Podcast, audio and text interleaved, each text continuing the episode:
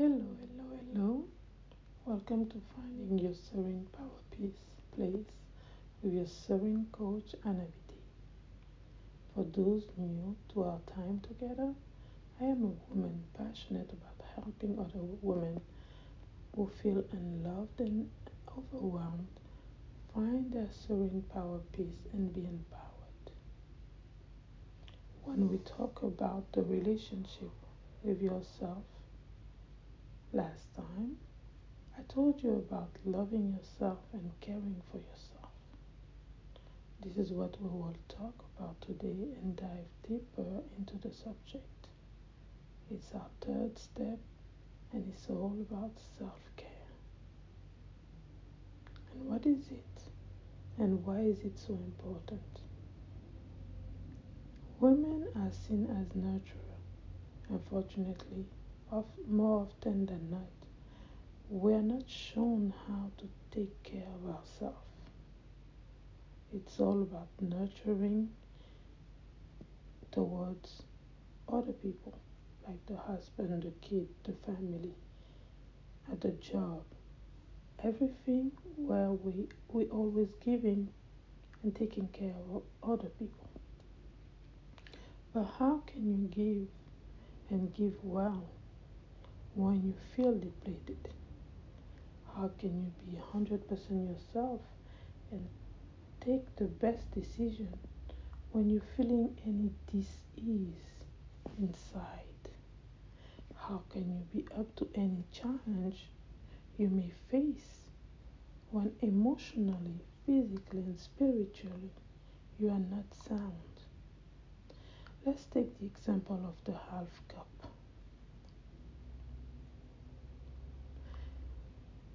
See yourself as this half cup, the full half cup. Yes, you can pour into other people, but you are quickly drained. Now, see yourself as a full cup You can still pour into others and you will be depleted as well, but it will take an, more time than the, the first one. Now, let's do it one more time. See yourself as that full cup or half cup because at that point it's not the focus right now. Why? because you're going to learn how to fill that cup. And even though you're pouring into others, because you learn how to pour into yourself, you will fill up your cup and it will be easier to give to others. Your cup will get be filled over and over again and you will never be empty because you will learn how to do it from the overflow because you yourself learn how to fill up that cup first and then pour into others. When you do that, you can keep on giving as much as you want, and people around you will appreciate that from you. Taking care of yourself can be in so many ways and on so many levels. You need to take care of your physical, your emotional, and mental state. You can have a checkup done every year. You can make sure you eat properly. You can find a counselor or somebody you can talk to. Don't hesitate to ask for help. Please, please, please. Because when you feel overwhelmed, you can have that sense of nowhere to go, that sense of hopelessness. So please, when you feel that you're getting over your head, just call for help. Listen to your body. Don't overstress or overstretch yourself. You are unique pieces and you have to take care of yourself as you would for the most precious thing on earth. Being able to take care of yourself is being able to breathe properly, for example. I know you might be surprised to hear me talking about breathing. Even though breathing is done without us thinking, it is something very important for our body that we don't do and sometimes don't know how to do properly. Add to that the fact that this world has more and more stressors, and you have a recipe for disaster. When we stress, we put our body in flight or fight mode. Our breathing becomes shallow, and this becomes a new normal because we do it over and over and over without living and giving time to our body to come back to the homeostasis, meaning the balance of the body. Breathing is important, and breathing properly is crucial. When you breathe, you bring oxygen into all your cells. Thus, those cells can function better, which in turn bring us to have better judgment and better behaviors and better function of a whole of our whole body.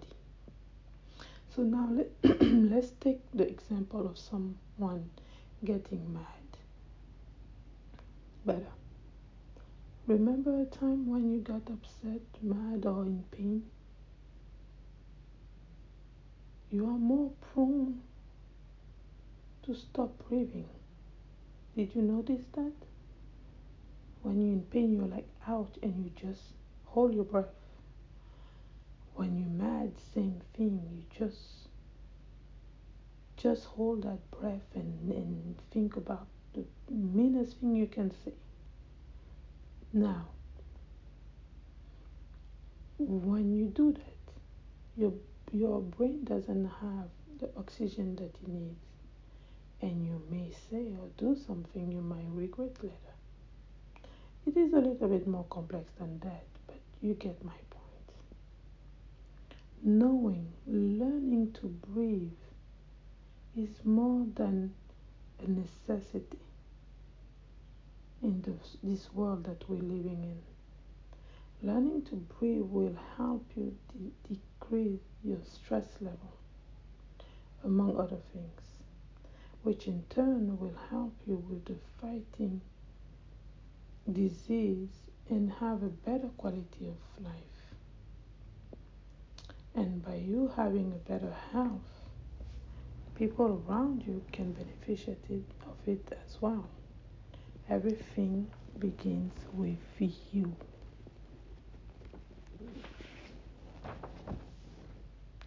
Let me give you one or two breathing exercises.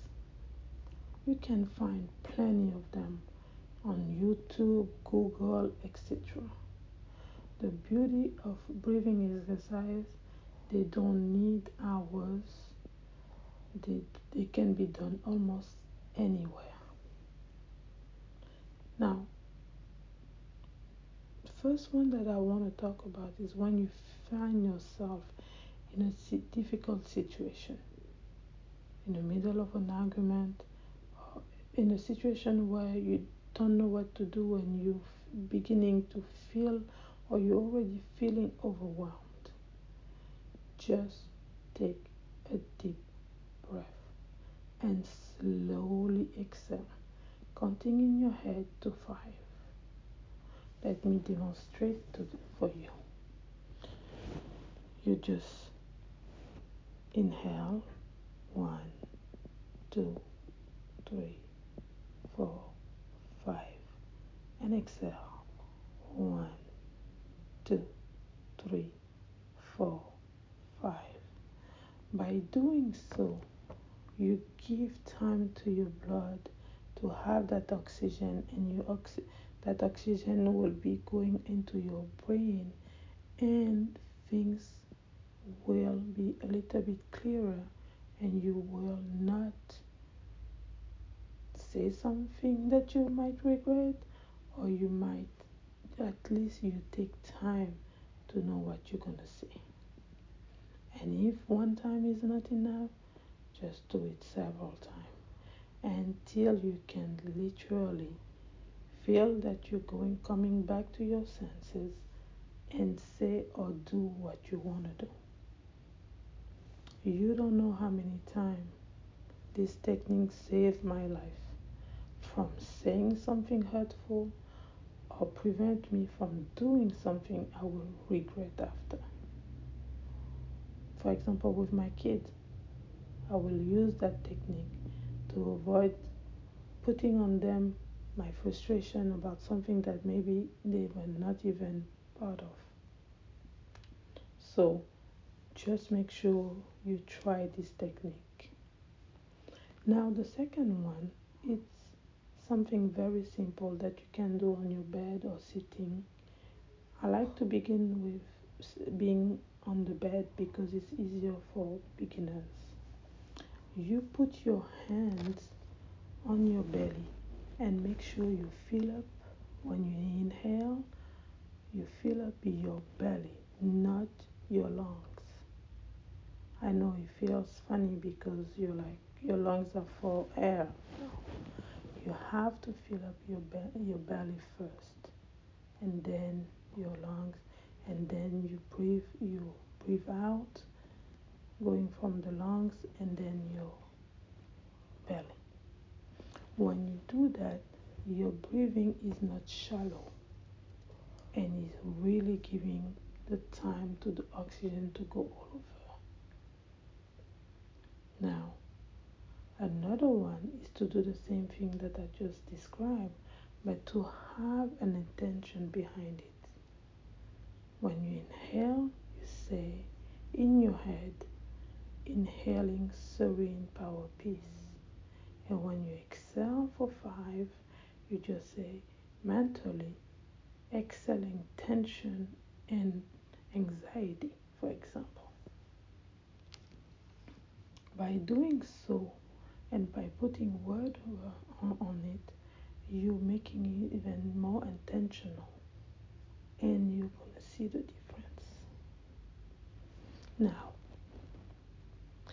self-care is not only breathing technique it's not just thinking about how to to to to, to breathe and all it includes what you eat how to you move and so much more. But let's talk about food and movement right now.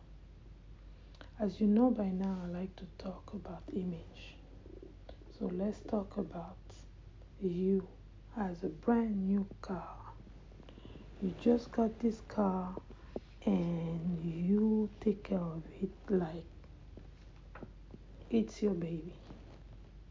You make sure you have good gas, always filled up, you do regular oil change, and you really take care of this car. Now, you will not, you wouldn't dare put dirt into your gas tank, right? That's not even something you will think of it. Now, let me ask you a question. Why would you do that for your body then? Why would you eat something that you know is not good for yourself? If you don't do that for your car that you can replace, why would you do that for your body? You only have one and you only have one life. So, your stomach is your second brain. Whatever goes in, it will take care. If it's not good, it will put that on the side. It will the the stomach is very very important. So you have to make sure that whatever you put in serve for the rest of the body as well. You don't want your but your stomach to react and you know how it is. Now, society will make sure that you have all the pills you need to take care of it in an instant. Hiding the symptoms, hiding the signals that the body is sending you saying that this is not good for you. So it is important that you take time to listen to your body. Don't ignore your pain, your aches. By you taking care of yourself, you take care of your family, your friend, your anybody around you. By you making sure you eat properly and you, you're not sick, you make sure that you do your part so you're not tomorrow somebody that people have to take care of for the rest of their life. So, this is very important. Yes, you have pills, but the pills are not there to help you. They're just for um, a quick fix, which is not good for the body. Food is the true medicine. What you put in your mouth can decide if you're going to have a great life or not so great life. So be very mindful of what you put in your mouth. Now, you can eat of a little bit of everything. Moderation is a key word. You don't have to deprive yourself of things that you like. Just use moderation. Moderation is a key word. When you eat something, make sure you you um, you don't eat the same thing over and over and over. You don't only have starch, or you don't only have carbs, or you don't only have proteins. Have a balance on everything, and I'm telling you, you can have a great life. And make sure you listen to your body. Things that your body don't like, doesn't like, don't give it to it. Yes, it might be ice cream, but guess what? I prefer to live longer than having something that's going to hurt me on the long run. But like I said, moderation is key. You can have ice cream maybe once a month or once every two months, or make an ice cream that's not going to give you a stomach ache. So you have to adapt. The, the key thing is to listen to your body. Now, the last but not the least, exercise, movement. I know, I know, I know we are all busy and we don't have time. I get it. However, we always find time for things that we value. And I do hope that you value your body and your health a little bit more than we said. So now, when I talk about exercise, I'm not talking about being two hours in the gym per day and you know all those crazy things. I'm not talking about that. The body is not meant to be stagnant. The body is not meant to be behind a desk or standing for long hours. Our body is meant to be moved. So you need to do just begin with five minutes. Just give yourself five minutes to begin by doing something very simple, something that you like, because movement is the fuel of our body. When you move, you make sure that it's almost like it's the oil, the water that makes all your joints work properly that function better. Did you notice when somebody is, uh, let's say, have an accident or something, and you have to stay in bed for a long time, you lose that mobility. And that's how you know that movement is key. Even somebody that has surgery, and I give you my example. I had a back surgery, and I can tell you that the day after or two days after, they made me walk, and I was so surprised because I was like, I have surgery, back surgery, I shouldn't be moving. And they told me, no, you have to move. You have to get, get back on your feet and begin to move. It wasn't easy, but I had to do it, and I saw the difference. So now, let me talk about something that is really important for me. Moving is not supposed to be a chore or torture. Don't go do something that you don't like, that you had you dread of, and you just thinking about it give you sweats. You gotta like it. You gotta take something that you like. Like put on some music and dance or play with the kids for five, ten minutes with no phone involved.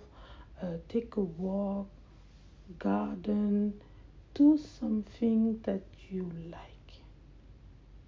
Don't make it like you have to do it, but more or less like you you're really willing to do it. Because if you do something that you have to do, you're gonna do that a week and then it's it's done. You're stopping. But when you like it and you do it, you take pleasure from it, and from there you can continue.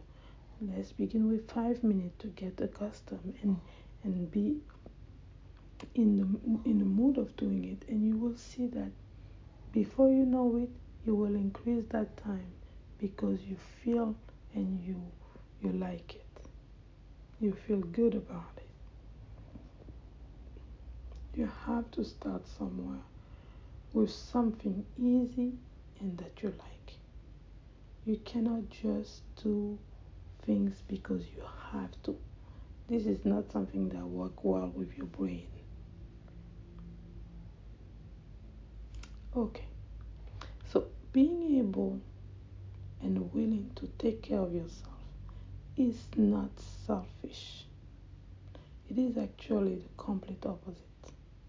By you nurturing yourself, you will be more willing and in a better shape and state to nurture others. You begin by you and you give it to the others. It, it has to begin with in, within yourself, yourself and then you extend it to others. This is what that feeling good inside will always shine outside and touch people because it is an inside job. You cannot, like I told you about the cup, you cannot give what you don't have. You cannot nurture people and not be nurtured. Even if you can do it, it's not going to be the 100% that you could have done for that person. So it's really not selfish. It's for you and for that person. Five minutes. That's all it takes to change, to change your mood, to change the state of your being, how you interact with people, and how you make them feel. Five minutes of you taking care of yourself will do that. Are you not worth that five minutes of your time? I do believe, and I really hope so, because I know how precious you are. And if nobody told you that, you are loved, you are exceptional, and you are unique, and you are beautifully made. Now, until we meet again, take a deep breath, love on yourself, and don't forget to smile. Have a great day. Bye bye.